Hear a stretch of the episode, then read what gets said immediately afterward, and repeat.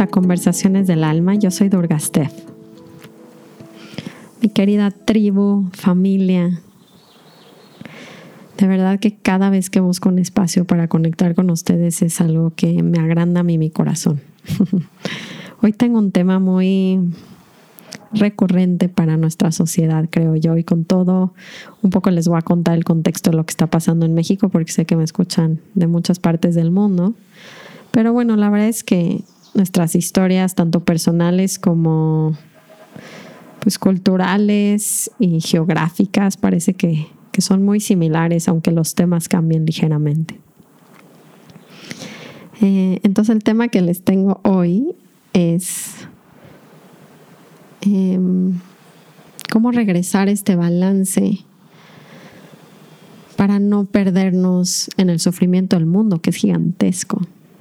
Entonces les voy a contar un poco cómo me lo, cómo me ayudaba Ramdas a recuperar este balance y, qué, me pasa a mí cuando lo pierdo. Y creo que muchos lo perdemos muy fácil.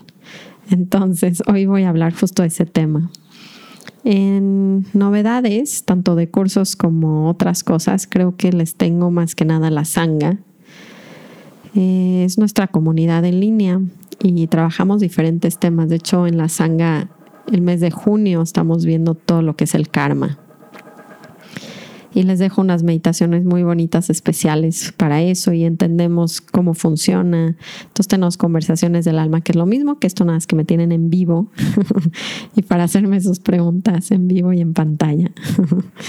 y, y a veces tenemos eventos presenciales, los que viven cerca de México pueden viajar y evidentemente tienen prioridad, pues a todos mis cursos tienen descuento y a los eventos presenciales son los primeros en inscribirse. Entonces tienen yoga, meditaciones, pláticas, claridad, que es esta metodología que uso mucho para cuestionar los pensamientos que nos hacen sufrir.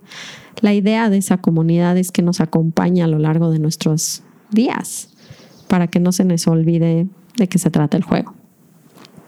Así como este podcast que lo escuchan semanal. Entonces, si se quieren unir, mándenme un mensaje y, me va a encantar que se unan a nuestra comunidad. Vamos a empezar a tomar esas tres respiraciones para, para abordar este tema del sufrimiento.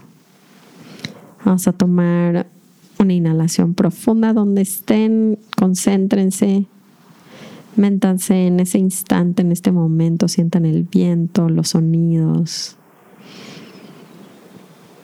Exhalo. Volvemos a inhalar profundo. Exhalo. Última vez, con toda su atención y presencia, inhalo. Y exhalo. Muy bien, bienvenidos. Estaba escuchando una de las pláticas de Ramdas pero esto es algo, creo que es por justamente la razón del por qué me acerqué a él como maestro es, por esto que les voy a platicar hoy.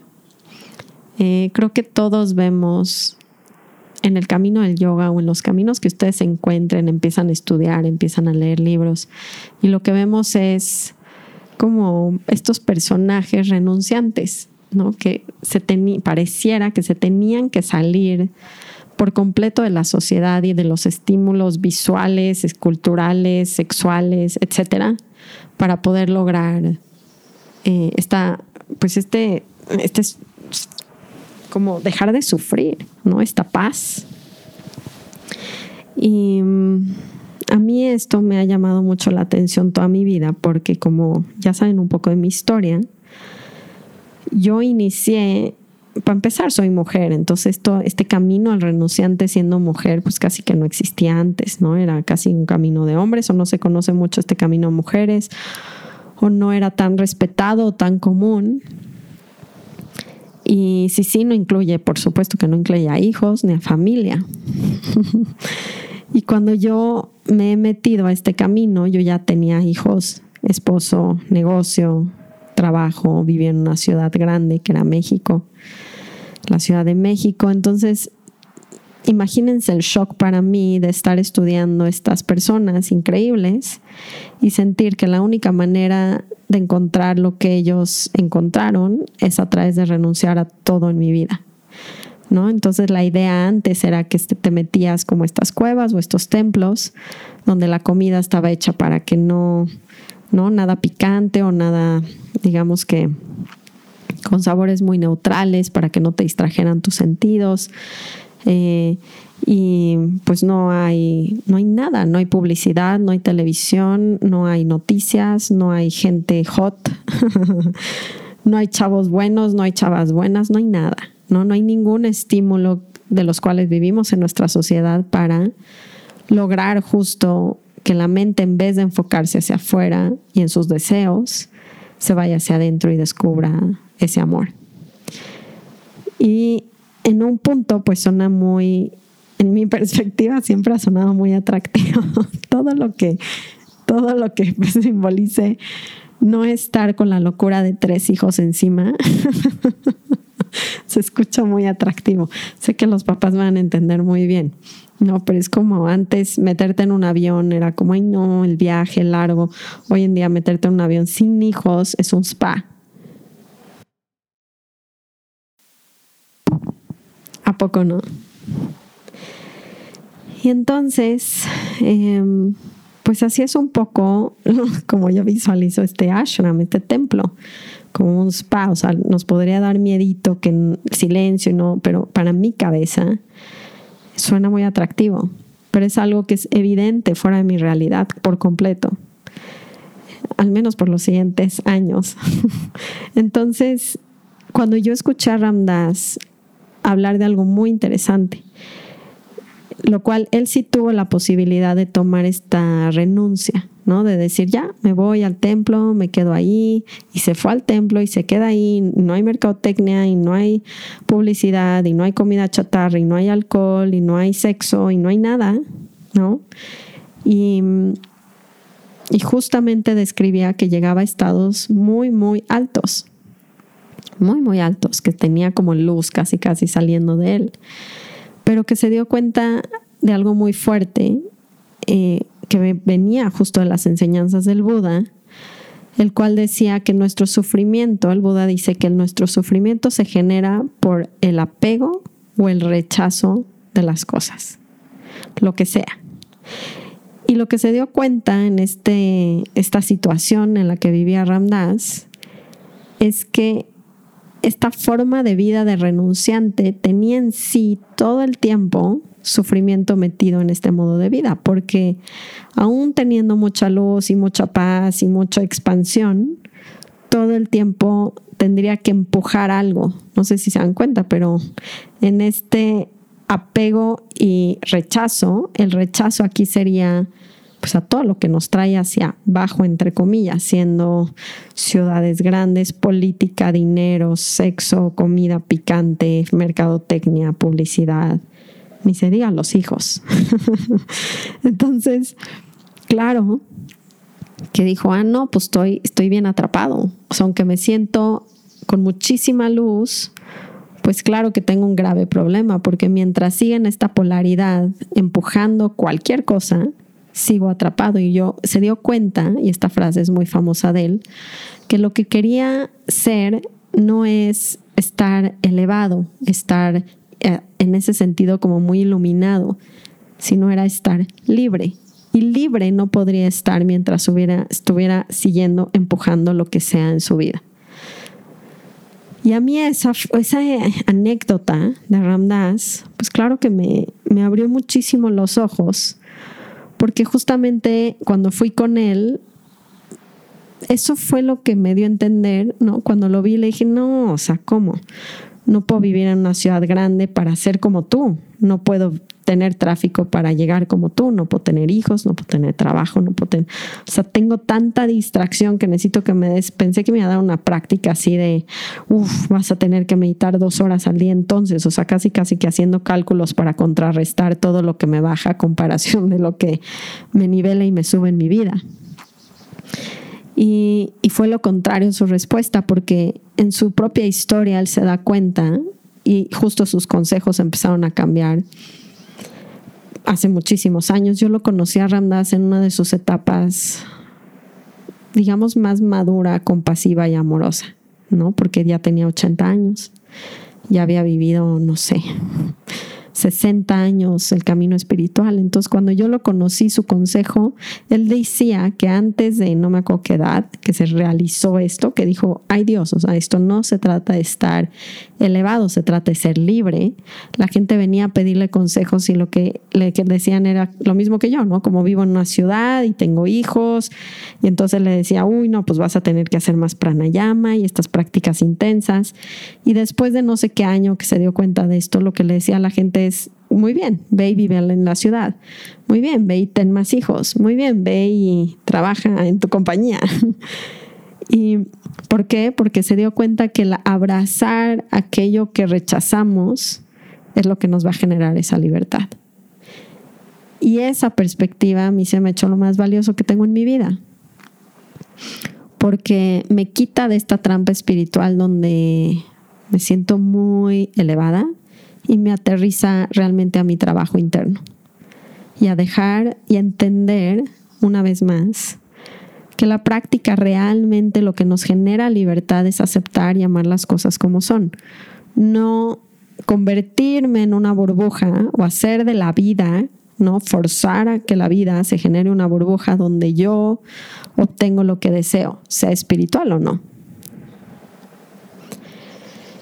Y entonces, bajo este concepto de, lo que realmente es espiritualidad, eh, nos encontramos con el tema de hoy que es muy fuerte y es que cuando no estás en esa montaña sin ver las noticias, sin ver nada de lo que sucede, como en la propia burbuja está iluminada, lo que nos damos cuenta en la vida cuando volteamos a ver nuestra existencia humana es que hay muchísimo sufrimiento, pero muchísimo. O sea, es como, no sé, de verdad a veces es, parece que nos rompiera, que no pudiéramos verlo, que no pudiéramos manejar el sufrimiento que hay en nuestra, nuestra existencia, en nuestro mundo. Y es justo lo que me pasó esta última semana y se los comento porque la mente empieza a, a perder, más bien la mente no, nosotros comenzamos a perder el balance. Me van a decir que qué balance. ¿No? Porque no, estoy hablando del balance donde... Em, como de prioridades en su día.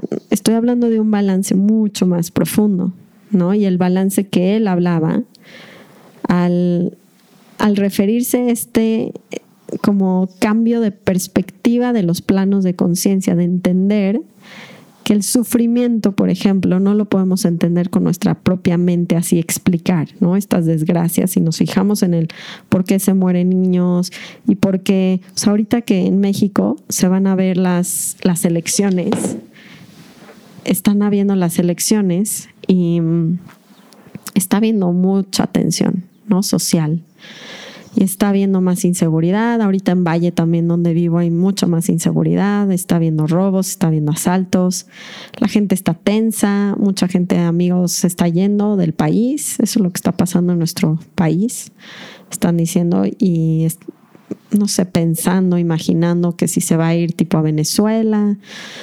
Hay todo aquí un pues una neurosis colectiva. Y entonces les digo, o sea, de repente cuando nos sumergimos o tratamos de generar ese balance en nuestro mundo y volteamos a ver, dices, órale, ¿no? Y mm, no sé, de repente si ves las noticias o escuchas noticias, por todos lados hay dolor, ¿no? hay inundaciones y hay pobreza y hay maestros abusadores y hay, no sé, es en la naturaleza. Nosotros que vivimos en Valle, o sea, les cuento un poco del drama porque es interesante observar todo lo que sucede y cómo la mente cuando no puede, no puede explicarlo, lo juzga y entramos un tema muy profundo, ¿no? Tipo aquí en Valle se está acabando el agua, o sea, vamos a hablar de, este infierno, del apocalipsis, que parece cuando ponemos un poquito de atención, ¿no? Y es que los gobiernos están con los narcos y que, que ¿no? Este, este terrible pesadilla donde el agua se está acabando y nos estamos acabando a la naturaleza y el virus no está acabando. y este, la economía y la gente que sufre, la gente pobre y asaltos y luego gente en el camino espiritual que busca ayuda y, y la trauman y abusan de ella. O sea, como que estas dos semanas no me di cuenta el punto donde perdí el balance yo. Este balance de los planos de conciencia que ahorita les voy a platicar un poquito más, pero empecé a notar, ¿no? Eh, que el sufrimiento me rebasa. O sea, es como, pues, otra vez, ¿no? Esta sensación que yo platicaba un poco con Adrián antes, de para qué existimos. O sea, ¿por qué estoy en este mundo si hay tanto sufrimiento? O sea, ¿de qué se trata y quién cometió el error de dejarnos como estamos? Porque, ¿qué está pasando? Alguien la regó, ¿no? Alguien lo hizo muy mal. Porque no podemos explicar con la cabeza que esté pasando estas cosas. O sea, ¿por qué se roban? ¿Por qué? Ahorita pasó una noticia muy fuerte, ¿no? De un maestro que ahorita no va a hablar del tema profundo, porque saben que siempre, siempre, siempre hay un trabajo interno y de aprendizaje sobre lo que pasa afuera.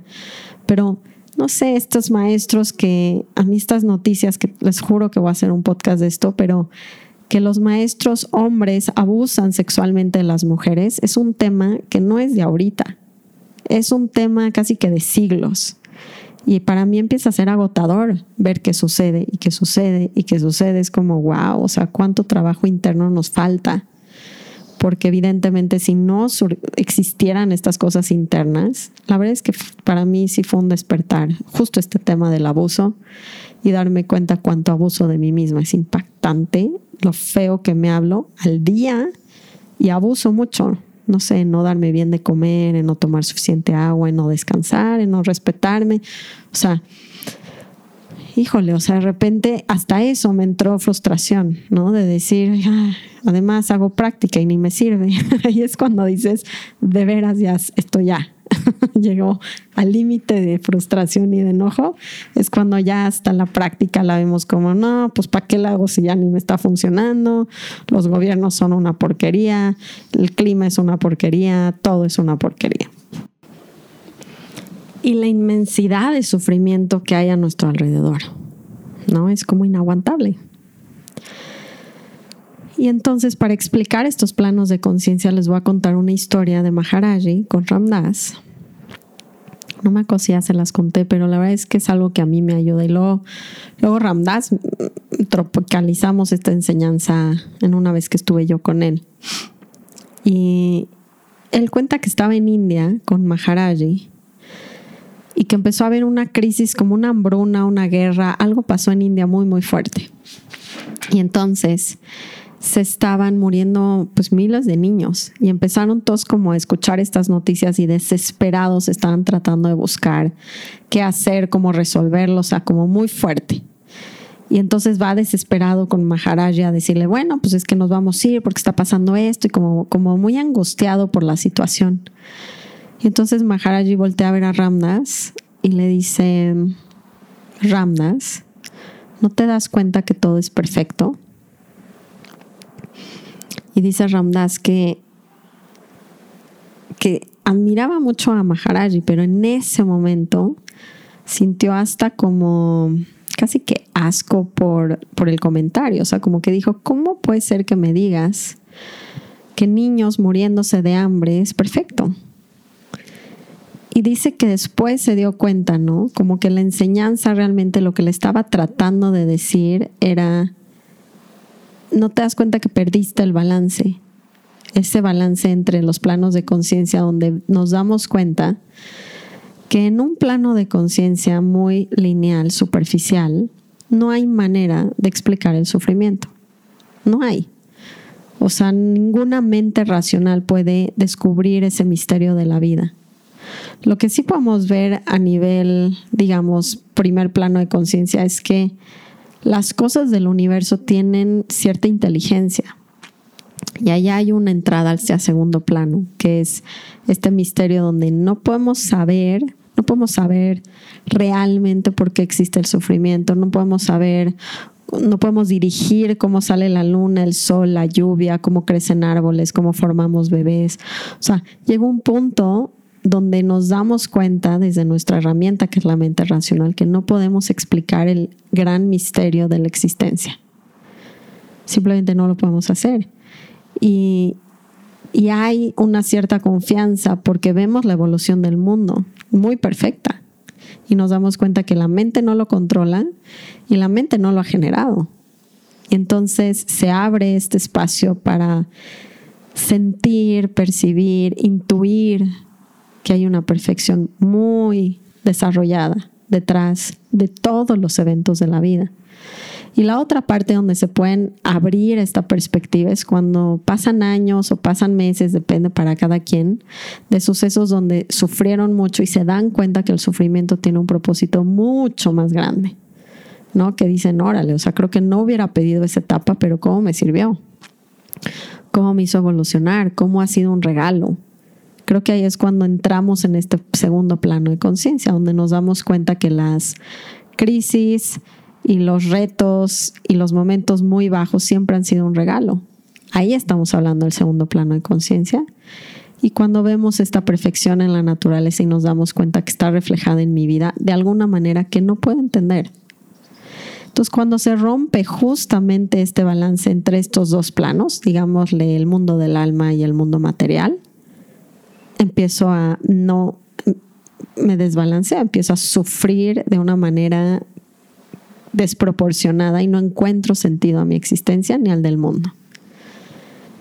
Y me di cuenta que estas dos semanas pasó ese desbalance, no te das mucho cuenta hasta que empiezas a sufrir mucho, lo ves todo muy serio, nada tiene razón, hay mucha queja, juicio, no hay esa confianza. O sea, lo contrario de este plano donde no lo podemos explicar es la gratitud.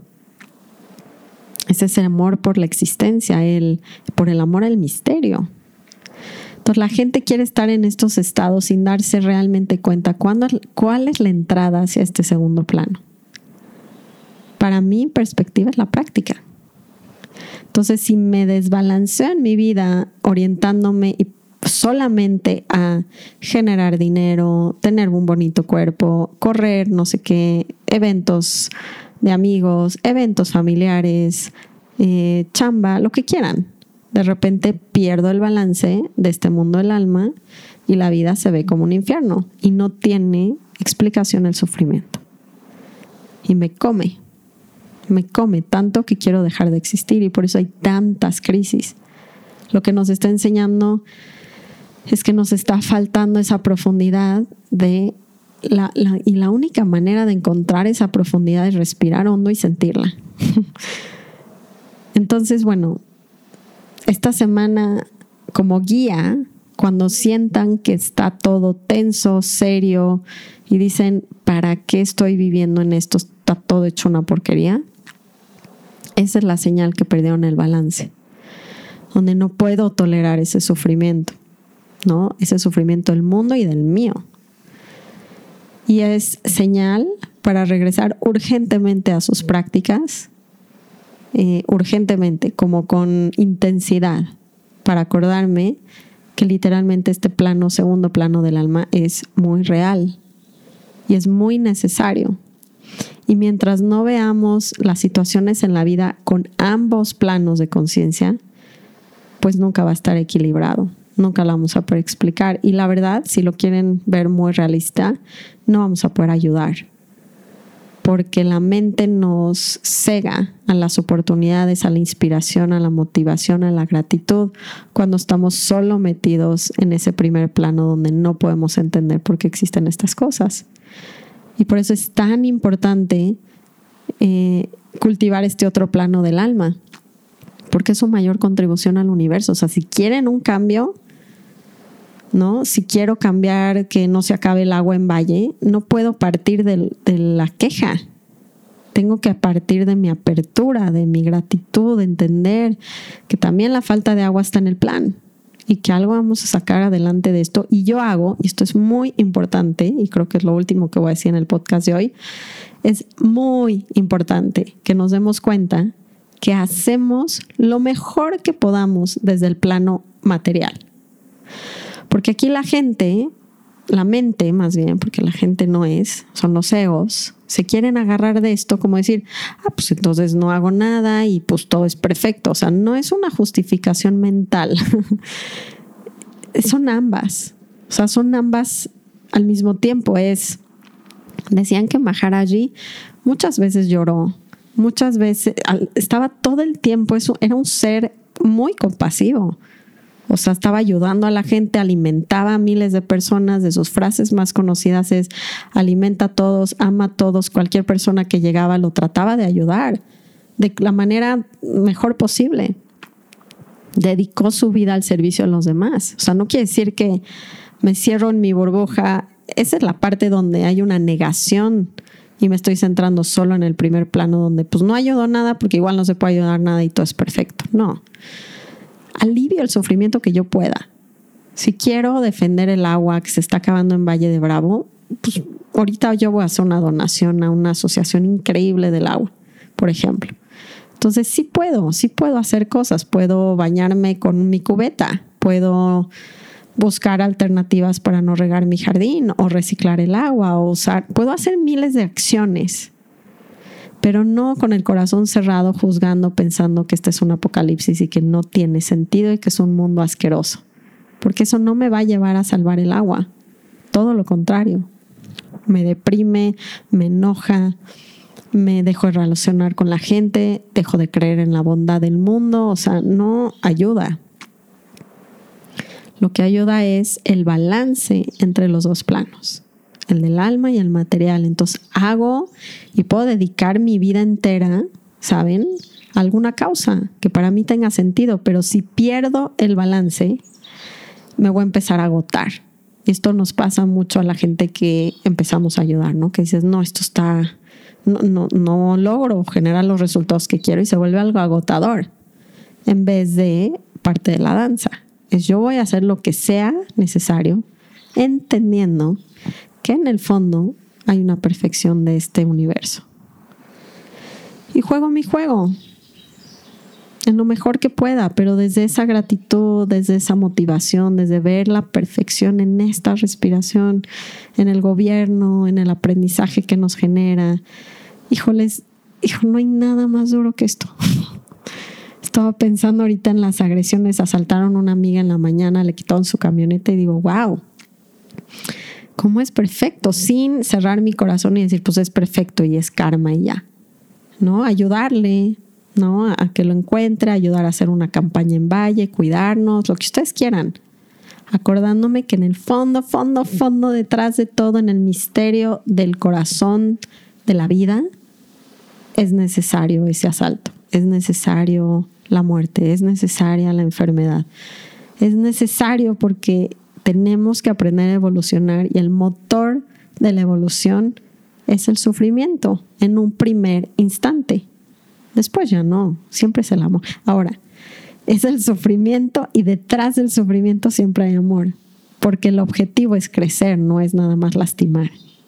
El, objetivo es que evolucionemos, el objetivo es que veamos la locura de vivir desde la mente, la locura de vivir desde el ego, si no la vemos, ¿cómo vamos a tener la motivación de ir a nuestro corazón?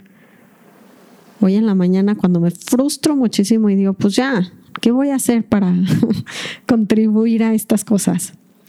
Estos maestros falsos o estos maestros que tienen mucho trabajo todavía que hacer, que abusan de alumnas. ¿Cómo contribuyo a eso? Además de darme cuenta del abuso interno, además de ponerlo en mis redes es trabajando en mí, no sé si se dan cuenta, pero es súper importante que realicemos que el mayor compromiso que tenemos es acordarnos de ese plano de conciencia real del alma.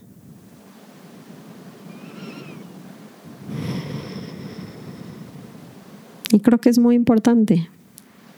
Y se los quería compartir por si pierden el balance, que vuelvan despacito a acordarse que hay una razón profunda y perfecta para todo lo que sucede en nuestra existencia. Entonces respiremos hondo, volvamos a apreciar momento a momento, haciendo lo mejor que podemos para aliviar el sufrimiento y abrir nuestro corazón al misterio de la vida. Los quiero mucho, mucho. Me encanta platicar con ustedes. Espero que les sirva. Ha sido un mes fuerte para mí. Creo que lo pueden ver en mis podcasts. Eh, está buenísimo porque me regresan y me recuerdan y me ayuda a cultivar mi práctica real y al poder transmitir siempre transparente. Los quiero muchísimo, que tengan muy bonita semana. Namaste. Ram Ram.